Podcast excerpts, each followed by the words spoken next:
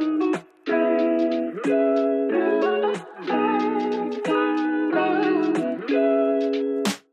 Hallo, ich bin Matthias und willkommen zu einer neuen Folge des Lohncasts. Das ist der Podcast, in dem ich mit Betroffenen und Angehörigen und anderen interessanten Gästen über die seltene Augenerkrankung Lohn spreche.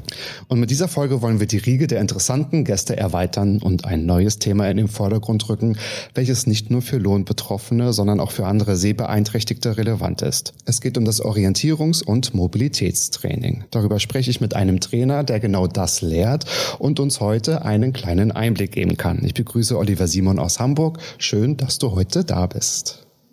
Ja, vielen Dank für die Einladung. Ich freue mich auch. Sehr schön. Vielleicht noch mal so kurz zu deiner Person und zu deinem Werdegang. Wie wird man eigentlich Mobilitätstrainer? Ja, das werde ich tatsächlich oft gefragt. Wenn ich gute Laune habe, dann sage ich immer, ich bin Mobilitätstrainer geworden, weil ich in der Abschlussprüfung zum U-Bahn-Fahrer in Hamburg durchgefallen bin. Und das ist spannend, spannend. Ist auch was Wahres dran.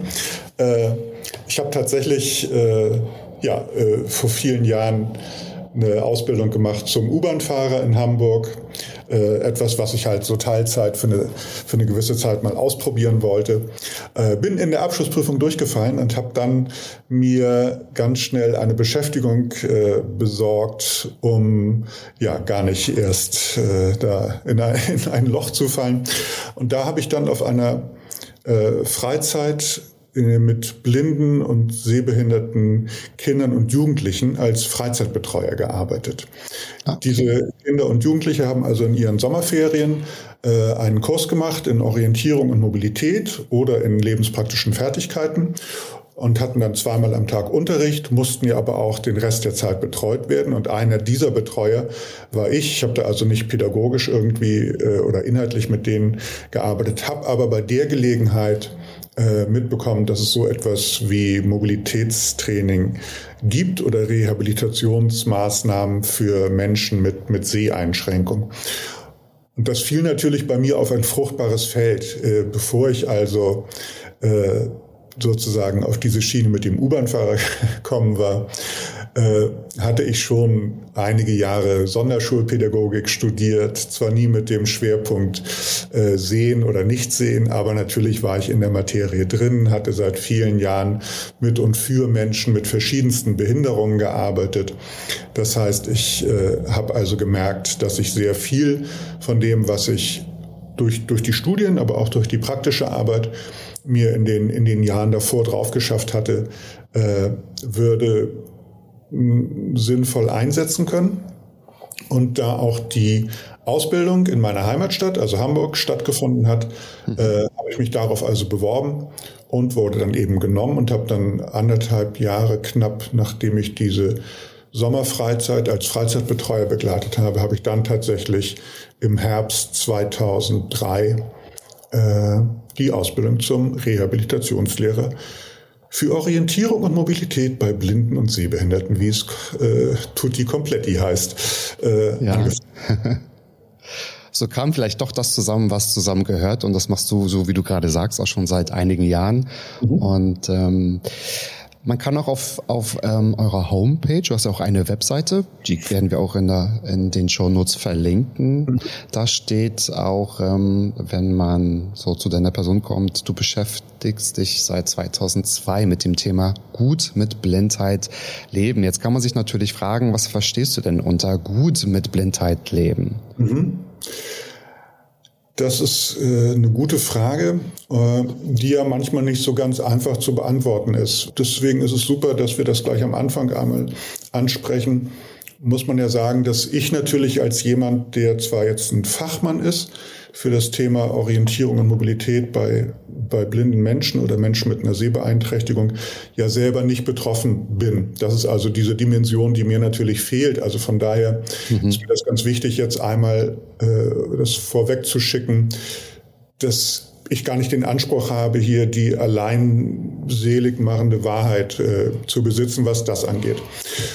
Was ich aber darunter verstehe, beruht eigentlich so auf den Erfahrungen ja auch, die ich jetzt in den letzten Jahren, fast ja schon Jahrzehnten irgendwie gemacht habe. Und das ist Folgendes. Dass nämlich die Blindheit die ja ein Fakt ist, oder auch die hochgradige Sehbehinderung, das verwenden wir jetzt einfach mal synonym, äh, mhm.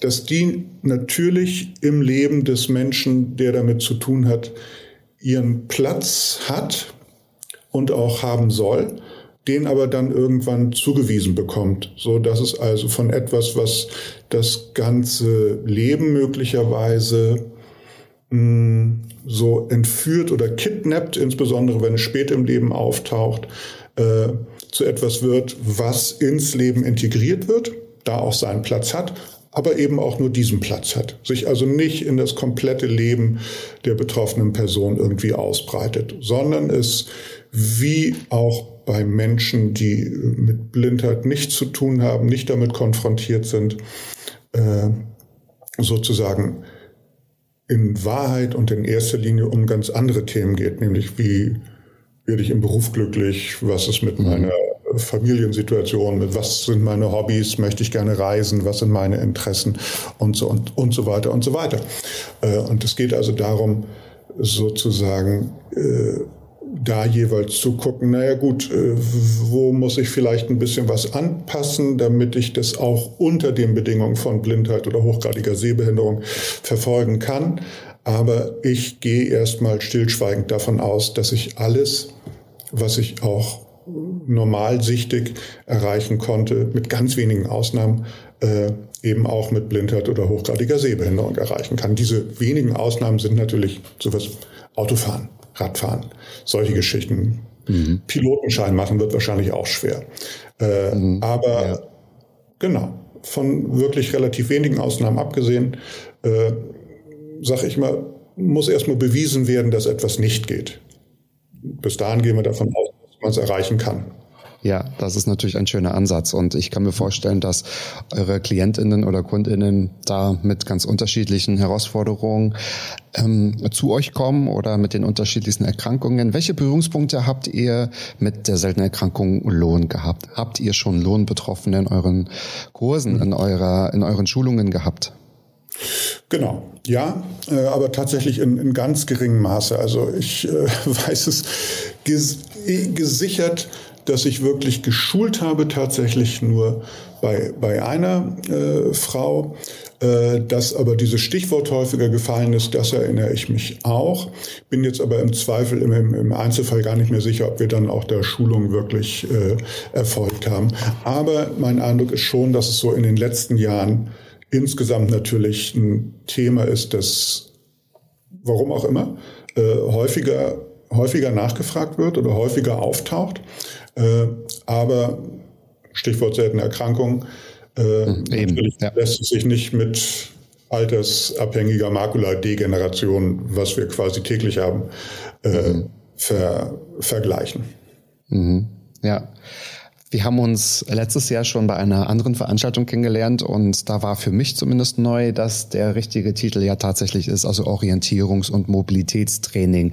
Das mhm. ist ja auch ähm, vielleicht nicht ein Wort, was jedem so bekannt ist und was man auch so einfach im Internet suchen kann. Aber ihr bietet Schulungen in diesem Bereich an. Also du und deine Kollegin, wenn ich mal mhm. bei eurem Beispiel bleibe. Ähm, was lernen dann die TeilnehmerInnen bei euch in diesem Training? Weil du hast gerade gesagt, es muss bewiesen werden, dass etwas nicht geht.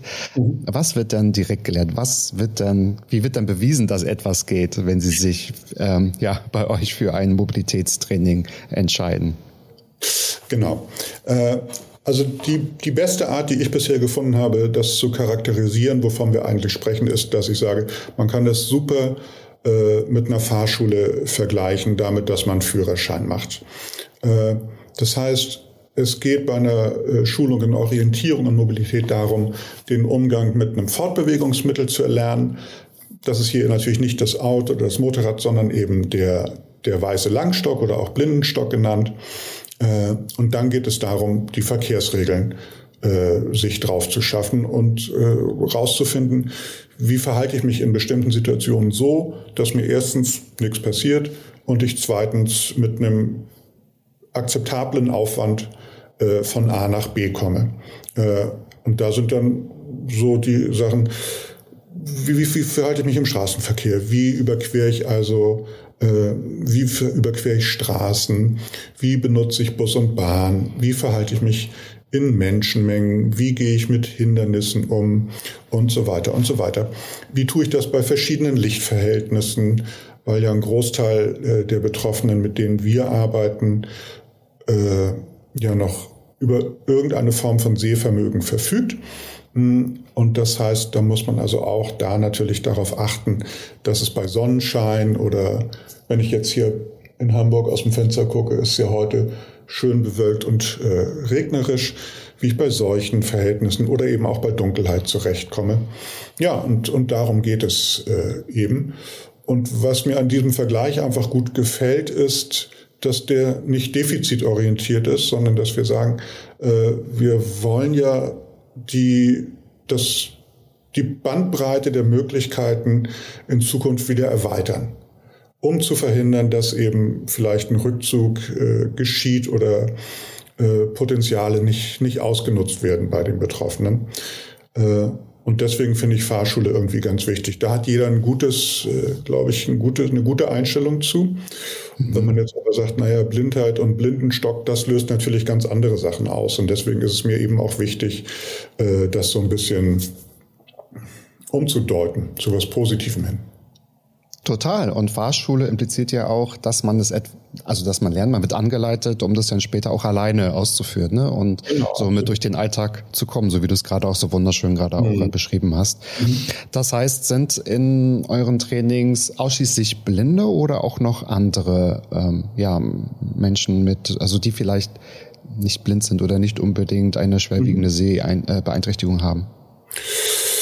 Also wir, haben, wir arbeiten nicht nur mit Menschen, die wirklich blind sind, wobei wir jetzt bei blind noch mal ganz kurz unterscheiden müssen zwischen gesetzlich blind ja. und, und das, was ich jetzt mal in Anführungsstrichen vollblind äh, nennen möchte.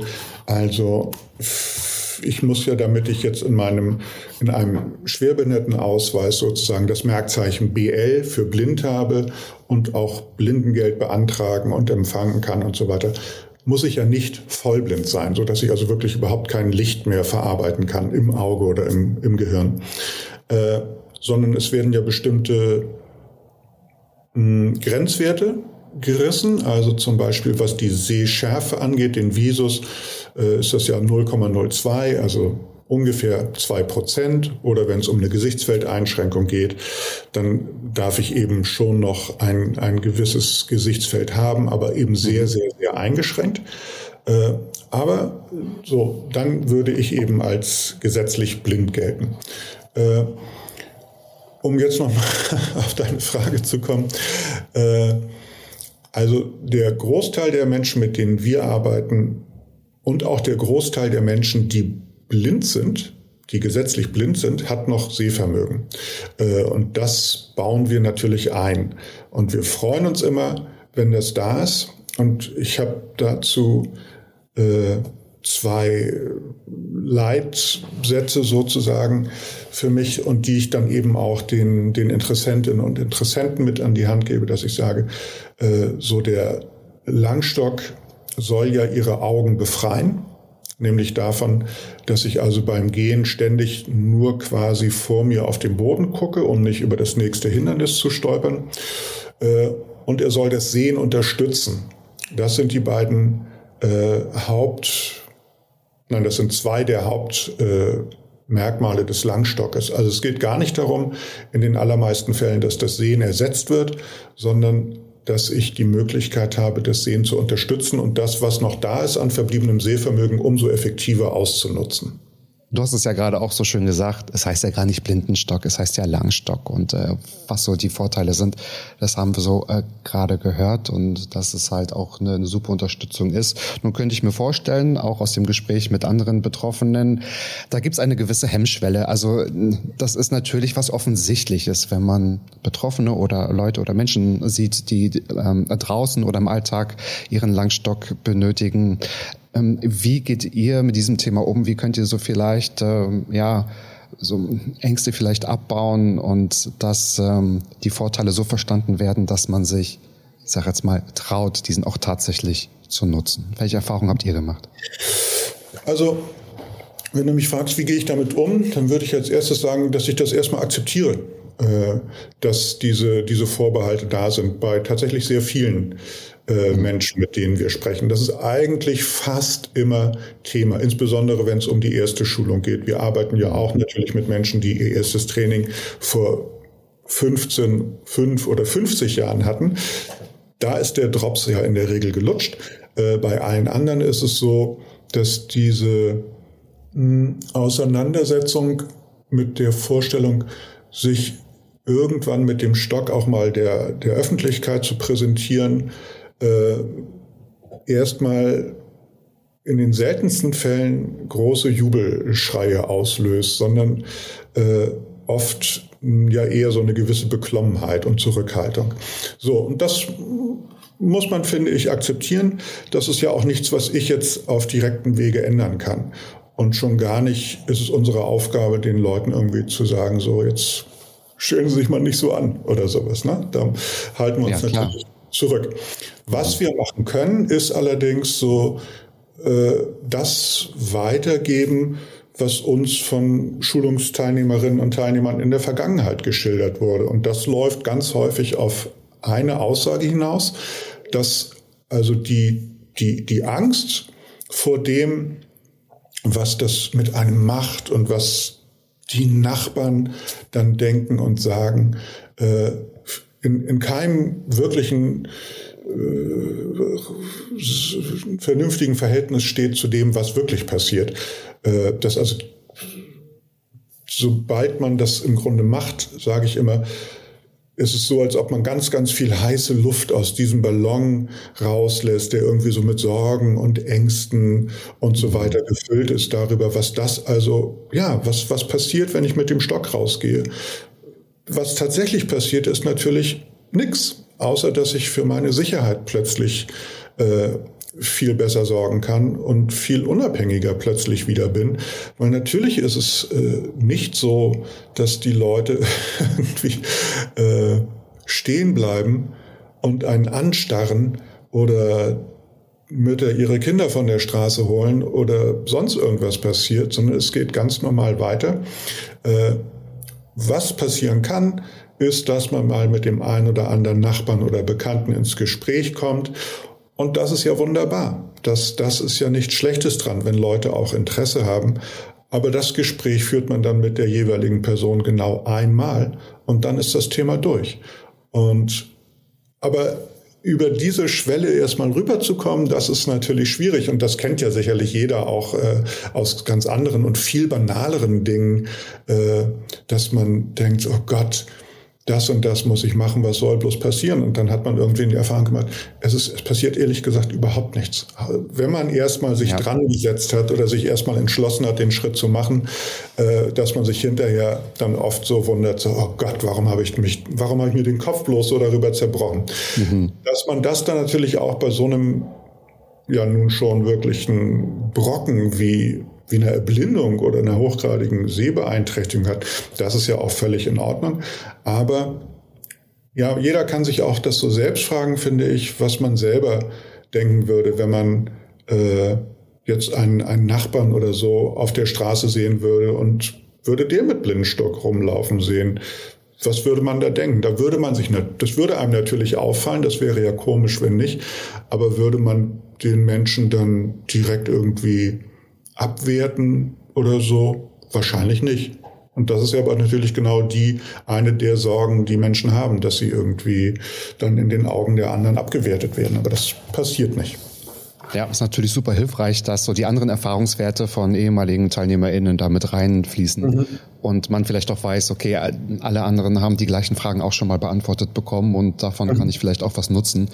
Und ähm, ich denke, es ist ein ganz relevanter Punkt, dass man nicht nur den Langstock versteht für ja, also für, für den eigenen Umgang, sondern die Umgebung muss es ja auch verstehen. Ne? Und da mhm. vielleicht auch, wenn man es einmal erklärt, wenn man es einmal zeigt, wenn man es einmal versteht, dann ist es vielleicht später gar kein Thema mehr. Welche Hilfsmittel spielen dann im Training noch so eine Rolle und wie lange dauert denn so ein Training? Also ähm, hol uns mal ab, so wie, wie ist es überhaupt aufgebaut? Denn ich kann mir vorstellen, der Langstock wird ja nicht ähm, das einzige Thema sein. Mhm. Genau. Äh, also ich so typischerweise wäre so der, der Ablauf oder dieser Bogen, in dem wir jetzt mit äh, Interessenten zu tun haben, dass man in der Regel irgendwann mal ein erstes längeres Telefonat oder manchmal auch ein, ein persönliches äh, Treffen hat, äh, wo man wirklich einfach mal geschildert bekommt, äh, was die Themen sind, die aufgrund der, der Seeverschlechterung irgendwie auftreten, äh, was eben natürlich auch für Ziele da sind, was erreicht werden soll. Äh, dass man dann die, die Schulung beantragt, sprechen wir vielleicht später noch kurz drüber, wie mhm, das jetzt gerne. auf der technischen Seite einmal abläuft äh, und dass man dann eben irgendwann äh, mit, dem, mit dem Training tatsächlich beginnt. Und die Trainingslänge, der Trainingsumfang, den wir beantragen, ist abhängig davon, also von, von mehreren Sachen. Die beiden wichtigsten sind, äh, was für ein Sehvermögen ist noch vorhanden? Da ist es wieder, das Sehvermögen. Das also bei jemandem, der jetzt gar nichts mehr sieht, ist, ist glaube ich, gut nachvollziehbar, dass man da einen höheren Trainingsbedarf hat. Nicht, weil die Person in irgendeiner Form dümmer ist oder so, äh, sondern weil natürlich äh, viele Dinge mit dem Stock äh, mehr ertastet und äh, ausprobiert werden müssen. Äh, wenn ich jedoch noch Sehvermögen habe und den Stock in den meisten Situationen zur Unterstützung, wie ich das vorhin schon mal erklärt habe, einsetze, dann geht es natürlich äh, etwas flotter. Das zweite Kriterium ist einfach das Alter der Betreffenden. Das ist kein, kein ganz hartes Kriterium. Äh, ich habe natürlich Leute, die 70, 80 plus sind äh, und abgesehen von, von der Sehverschlechterung super fit sind äh, und die, wo, wo ich manchmal schon Schwierigkeiten habe, deren Tempo mitzugehen, will ich mal sagen. Und die natürlich ohne Probleme anderthalb Stunden arbeiten können. Und dann hat man natürlich auch Menschen jeden Alters, wo das nicht möglich ist, weil vielleicht auch noch andere gesundheitliche Themen oder Beeinträchtigungen eine Rolle spielen. Äh, aber so von der Tendenz her kann man natürlich schon sagen, dass ich, wenn ich weiß, ich arbeite mit jemandem, der 80 ist, äh, es gut sein kann, dass man vielleicht keine Doppelstunde macht, äh, dass man vielleicht bei bestimmten Sachen mehr Wiederholung braucht und so weiter. Das sind aber nur so Schätzwerte, mhm. die wir dann eben eingehen. Hm, ja, außerdem blinden Stock, das hatte ich ja vorhin gesagt, das Fortbewegungsmittel gibt es eben noch eine Reihe anderer Hilfsmittel in der Tat. Und das sind da, wo Sehvermögen noch vorhanden ist, dann eben optische Hilfsmittel, also es von der Lupe über das Monokular bis hin zum, zum Smartphone, was ich ja auch benutzen kann, um mir eine Information zu fotografieren, die ich vielleicht mit, mit bloßem Auge nicht mehr erkennen kann. Beispiel wäre da äh, der Zugzielanzeiger am Bahnsteig oder an der Bushaltestelle, den ich vielleicht mit bloßem Auge nicht lesen kann, aber ich kann mir ein Foto machen und das großziehen und dann geht es eben schon. Äh, dann sind es noch möglicherweise elektronische äh, Orientierungssysteme. Äh, also es gibt den Navi-Gürtel. Äh, es gibt Stöcke, die noch einen Hindernismelder haben. Ja, das sind die, die Dinge, die man irgendwie ausprobiert. Äh, es gibt den Kompass, den ich dann aber wahrscheinlich heutzutage eher wieder im Handy habe. So, dass also natürlich einfach auch ein ganz wichtiges Hilfsmittel äh, der letzten 10, 15 Jahre hat das ja Einzug gehalten bei uns. Äh, und das gucken wir natürlich auch, wo es, wo es aktiv eingesetzt werden kann, was auch das Thema Navigation und so weiter ja. angeht. Hört sich ja super komplex und umfangreich an. Also das heißt, ihr geht schon individuell auf die Bedürfnisse ein und erstellt schon auch äh, ja einen, einen Plan für, für jede Person, die mit den unterschiedlichsten Herausforderungen zu euch kommen. Also mhm. das, das ist super, super komplex. Wir haben gerade schon über das Thema Beantragen gesprochen. Ich glaube, das ist ein wichtiges Thema. Darüber sollten wir mal sprechen. So, mhm. wann kann man das beantragen und wo muss ich das denn beantragen, wenn man mhm. euch jetzt nicht unbedingt findet oder man jetzt nicht aus Hamburg kommt, sondern aus einem anderen Teil aus Deutschland? Denn ihr bietet natürlich eure Dienstleistung in Norddeutschland an. An wen kann ich mich wenden? Wo findet man Informationen darüber und wer trägt die Kosten? Du merkst ja eine Menge Aspekte, die wir besprechen also, wollen. Genau. wer trägt die Kosten? Äh, wo kann ich Leute finden, die mir die Leistung irgendwie Richtig. auch bringen? Und das dritte, wie läuft wirklich die Beantragung? Wir beginnen mal mit dem dritten Punkt. In aller Regel äh, würde ich diese Schulung oder ist das eine Krankenkassenleistung? Zumindest der gesetzlichen Krankenversicherung. Bei Privatversicherungen oder wenn es um das Thema Krankenversicherung plus Beihilfe geht, liegt es manchmal ein bisschen äh, komplexer noch. Äh, aber kommt der Sache eigentlich auch nah. Wir gehen mal vom Regelfall aus, dass also gesetzliche Krankenversicherung vorliegt. Dann würde man sich die Schulung äh, ganz normal auf einem rosa Rezept, wie, es, wie wir es kennen, äh, beim Augenarzt oder vielleicht auch beim Hausarzt verschreiben lassen. Äh, okay.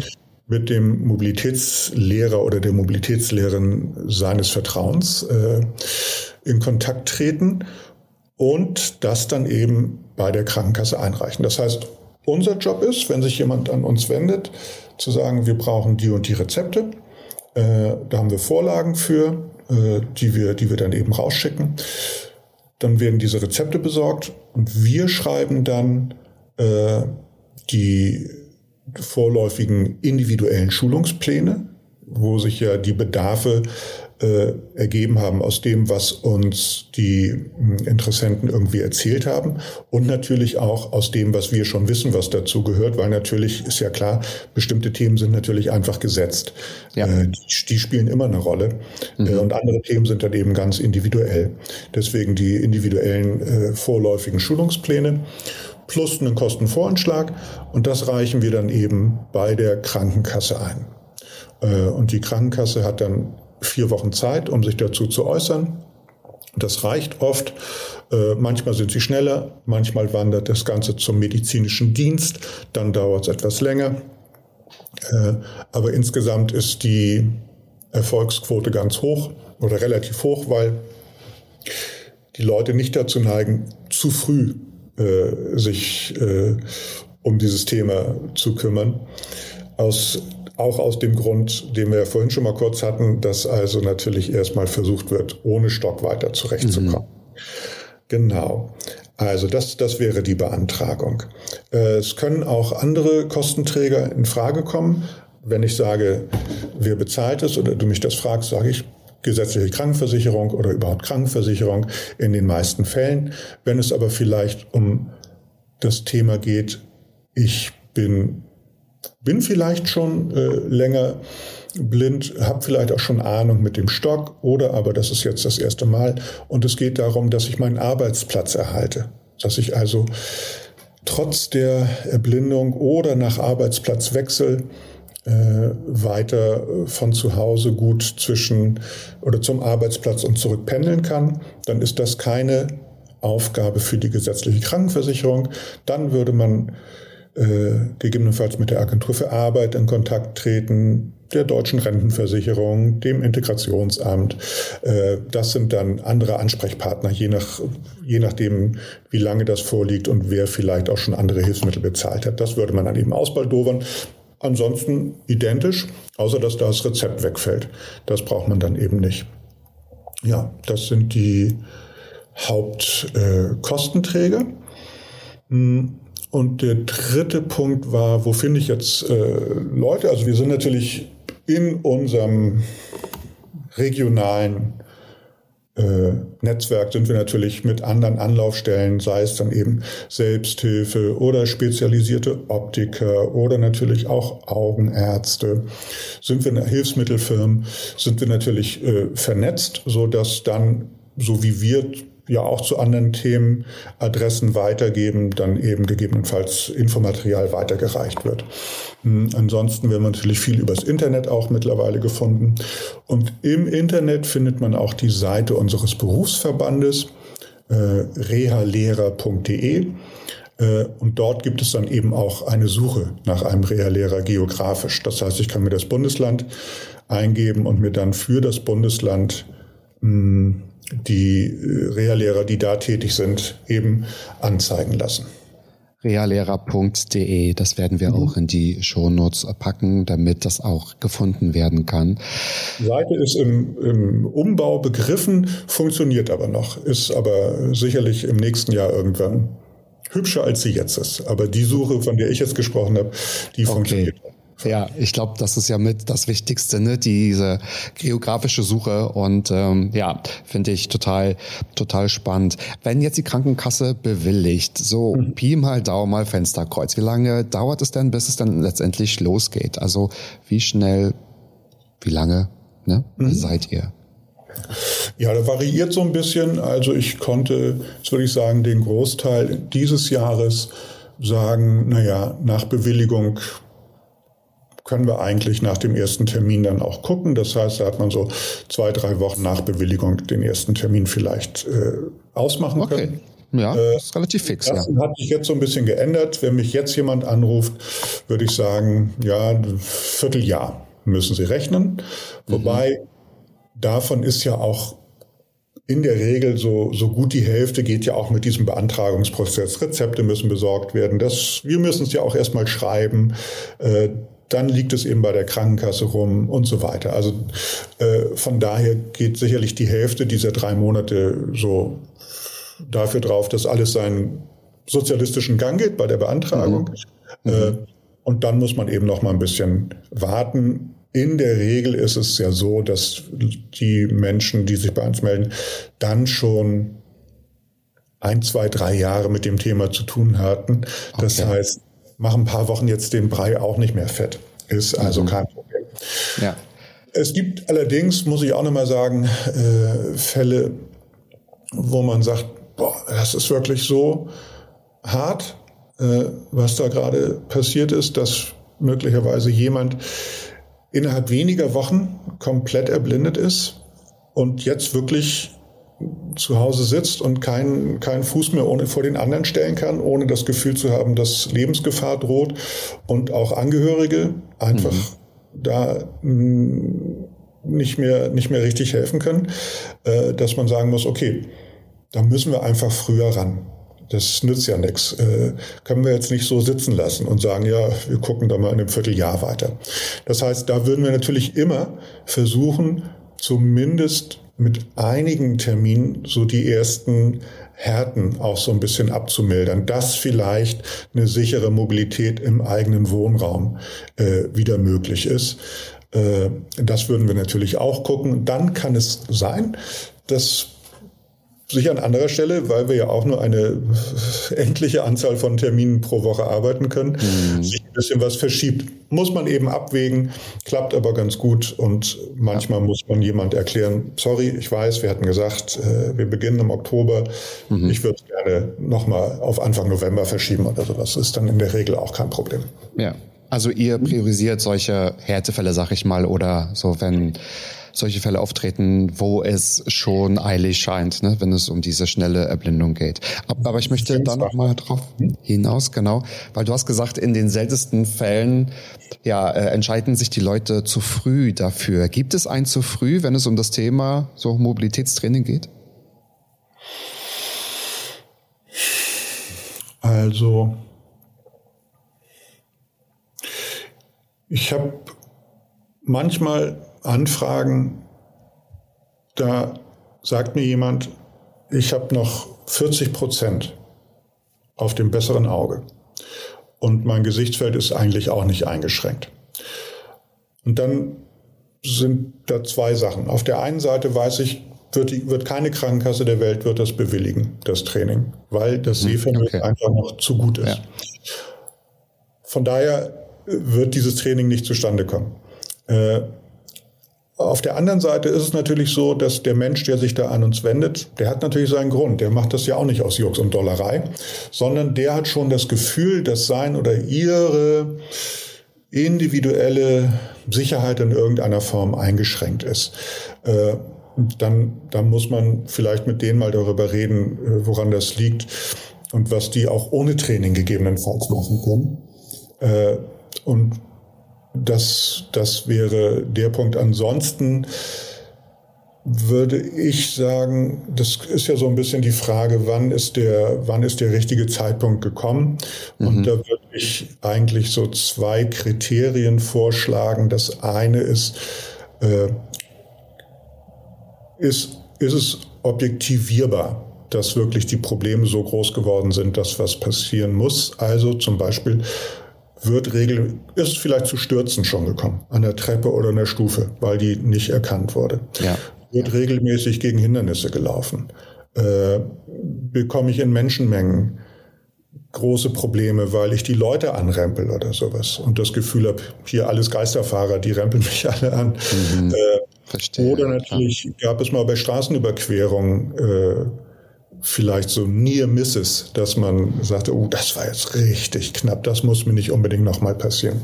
Dann würde man sagen, na gut, da häufen sich doch die Hinweise darauf, äh, dass man vielleicht reagieren sollte.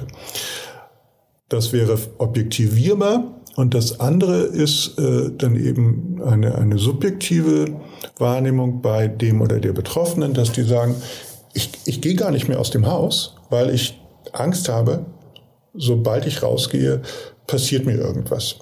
Und das ja. ist ein Zustand, mit dem ich, in den ich jetzt geraten bin. Jetzt ist es irgendwie soweit. Von einem halben Jahr bin ich das vielleicht noch. Jetzt traue ich mir das gar nicht mehr zu. Es ist zwar noch nichts passiert, aber ich erwarte, dass das ist. So.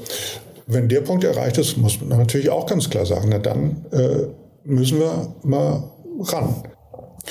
Also das sind die beiden Bereiche, äh, wo ich sage, wir haben entweder klare objektive Fakten äh, oder eben ein, ein klares individuelles Unwohlsein und der Erwartung, dass die Sicherheit eingeschränkt ist, wo ich sage, okay, dann lassen Sie uns handeln. Ja, absolut, ja. Schön, dass Sie darauf eingehen könnt ne? und dass ihr das priorisiert, so wie wir das vorhin mhm. auch schon dargestellt haben. Nun kann ich mir auch vorstellen, dass ganz viele Fragen beantwortet werden, dass ihr natürlich da unterstützt, wo es wirklich auch notwendig ist. Mich würde trotzdem interessieren, so gibt es irgendwelche Mythen, mit denen ihr aufräumen könnt, also wenn es um das Thema Orientierungs- und Mobilitätstraining geht oder vielleicht auch Langstock. Also gibt es etwas, wo ihr vielleicht auch äh, wisst, das werden wir immer wieder gefragt, das spielt aber eigentlich so gar keine Rolle. Oder andere oder, oder Menschen haben eine ganz andere Vorstellung, was eigentlich da gelehrt wird. Gibt es irgendwelche Mythen? Ja, schließt fast äh, genau an das an, was wir vorher besprochen haben. Also was wir tatsächlich häufig hören, oder was heißt häufig, was wir immer wieder mal hören, ist, hm. äh, dass Leute sagen, ich, glaube, ich darf noch gar kein Mobilitätstraining machen, weil ich noch etwas sehen kann. Da ist also der, der okay. Mythos, der dahinter steht, dass man wirklich komplett erblindet sein müsse, bevor man eine Schulung machen darf. Und das ist natürlich nicht der Fall. Mhm. Äh, der, der Weg dahin ist ja in der Regel lang und streckt sich ja über Jahre, falls es denn tatsächlich mal zu einer vollständigen Erblindung kommt. Aber bereits in diesen Jahren gibt es ja ganz, ganz viele Situationen, äh, die dann enorm erschwert werden und wo dann eben mit Hilfe eines Trainings, der Hilfsmittel, die wir besprochen haben, und eben der Begleitung äh, durch äh, ja, Fachpersonal äh, dafür gesorgt wird, dass also die, die Schwierigkeiten da doch wieder verschwinden. Ich würde sagen, das ist so der, der Hauptmythos. Und ein anderer äh, schließt auch nochmal an das an, was wir am Anfang so hatten, ist natürlich, dass wenn ich jetzt mit dem Stock rausgehe, die Welt zum Stillstand kommt. Äh, das hatten wir ja schon besprochen. Und das ist auch nicht der Fall. Genauso wenig wie die die Sorge, die verständliche Sorge, dass Menschen, die mit einem Stock draußen unterwegs sind, in erhöhtem Maße Opfer von irgendwelchen kriminellen Machenschaften werden oder sowas, mhm. äh, sich, sich halten lässt. Das ist auch überhaupt nicht der Fall, kann ich auch ganz klar sagen. Gibt es überhaupt keinen Hinweis drauf, dass das, äh, dass das der Fall ist. Das ist ganz wichtig und ganz schön, das von dir zu hören. Ich glaube, das hat nochmal eine ganz andere Tragweite, als wenn ich das jetzt machen würde. Mhm. Aber deswegen ist es so wichtig, dass wir auch dich heute als Gast haben. Also jetzt schon mal vielen, vielen Dank für diese ganzen Einblicke. Das, die kann man natürlich auf der einen oder anderen Seite auch nochmal, ja, sich, ähm, kann man auch nochmal nachlesen, aber das mhm. so in, in einem Gespräch nochmal darzustellen, ist ganz viel wert. Wenn jetzt vielleicht Interessierte zuhören oder auch Menschen, die frisch diagnostiziert sind, die frisch erblindet sind, gibt es irgendwelche, jetzt mal abgesehen von dem Antrag zur Schulung, gibt es irgendwelche Lifehacks, die du oder deine Kollegin auch äh, so, die ihr habt für die frisch Erblindeten oder frisch Betroffenen, die ihr jetzt mit diesem Podcast jetzt einfach mal rausgeben könnt? Ja. Lifehacks. Also finde ich, finde ich eine gute Frage, weil es ja auch wieder darauf abhebt, dass man sagt, hey, es geht gar nicht darum, mithilfe irgendwelcher langwierigen Schulungen oder total komplexer Werkzeuge oder Techniken äh, für Abhilfe zu sorgen, sondern im Gegenteil, häufig sind Lifehacks ja total simple, winzige Veränderungen, die man so vornimmt, um dann äh, ein Problem mal von der anderen Seite äh, zu betrachten und zu beleuchten und da einen anderen Zugang zu bekommen. Und das geht schon stark in die Richtung, was ich, äh, was ich auf jeden Fall auch empfehlen würde. Und zwar, dass es gar nicht um die Frage des Ob geht, sondern nur um die Frage des Wie etwas äh, zu erreichen ist. Und dass man einfach ausprobiert. Äh, mhm. Und dass, äh, ja. dass man einfach zu Hause äh, guckt, so, was das, ich habe das Gefühl, das, das geht nicht mehr wie früher. Das ist sicherlich dann einfach ein Fakt. Hat jetzt auch gar nichts mit Orientierung Mobilität zu tun, sondern auch für den Bereich im, im Häuslichen. Äh, da gibt es ja auch viele Bereiche, dass man sagt, naja, äh, ich kann mir mein Brot nicht mehr schmieren. Das ist so der Klassiker. Dass so Leute im besten Alter oder am besten noch so Frauen, die 70 Jahre lang mit, also den Haushalt geschmissen haben, erblinden und jetzt das Gefühl haben, ich, ich kann oder fast ich darf mir mein Brot nicht mehr selber schmieren, weil ich bin ja jetzt blind geworden und ich kann gar nicht mehr genau sehen, mhm. wie ich mhm. das mit der Butter mache und so weiter. So, ja. da ist dieser, dieser Vorstellungsraum eigentlich gar nicht mehr so gegeben. Ne? Äh, da ist dann noch so gelernt worden, Blindheit gleich Hilflosigkeit. Und mhm. über diesen Punkt da, da wäre es super gut, wenn man da möglichst schnell äh, rauskommt. Und da sage ich dann eben, äh, oder versuche ich den nochmal klarzumachen, dass ich sage, also Frau so und so, mh, hm, gucken Sie mal, Sie sind jetzt, sagen wir mal, 75 oder sowas. Das heißt, Sie haben so viel Jahrzehnte an, an Erfahrung, äh, in ihrem, in ihrem Erfahrungsschatz irgendwie abgespeichert. Da werde ich persönlich nie drankommen, dass ich ihre, ihre Kompetenz da erreiche. Und das ist ja alles noch da, trotz der Erblindung. Also äh, setzen Sie sich einfach hin und wenn Sie Angst haben, dass Sie ein Brot nicht schmieren können, dann müssen Sie eben üben, Brote zu schmieren. Und äh, wenn die Butter mal daneben geht, ja, so what, ist doch so, ist doch ihr Haus. Und dann können sie doch, können sie doch machen, was sie wollen mit der Butter. Äh, und solche Sachen sind es dann eben häufig. Äh, das ist jetzt natürlich nicht so der klassische Hack, aber es geht eben sehr viel um die Einstellungssache. Na klar. Äh, um, ja. um die Einstellung, genau. Und mhm. äh, ja, da kann ich immer nur empfehlen, dran, ja, dran zu arbeiten und äh, mhm nicht zu früh irgendwie die, die Flinte da ins Korn zu werfen. Es sind ja oft die kleinen Sachen, ne, die aber so ausschlaggebend sind, besonders für den Alltag. Von daher vielen Dank für diese Ausführungen. Das war eigentlich nochmal ganz toll zusammengefasst, so wie du gesagt hast. Ähm, ja, dran zu bleiben, auszuprobieren, nicht defizitorientiert zu leben, sondern lösungsorientiert und eventuell sich auch auszutauschen. Und das ist ja auch ein Ziel, was wir mit diesem Podcast ja auch bezwecken wollen.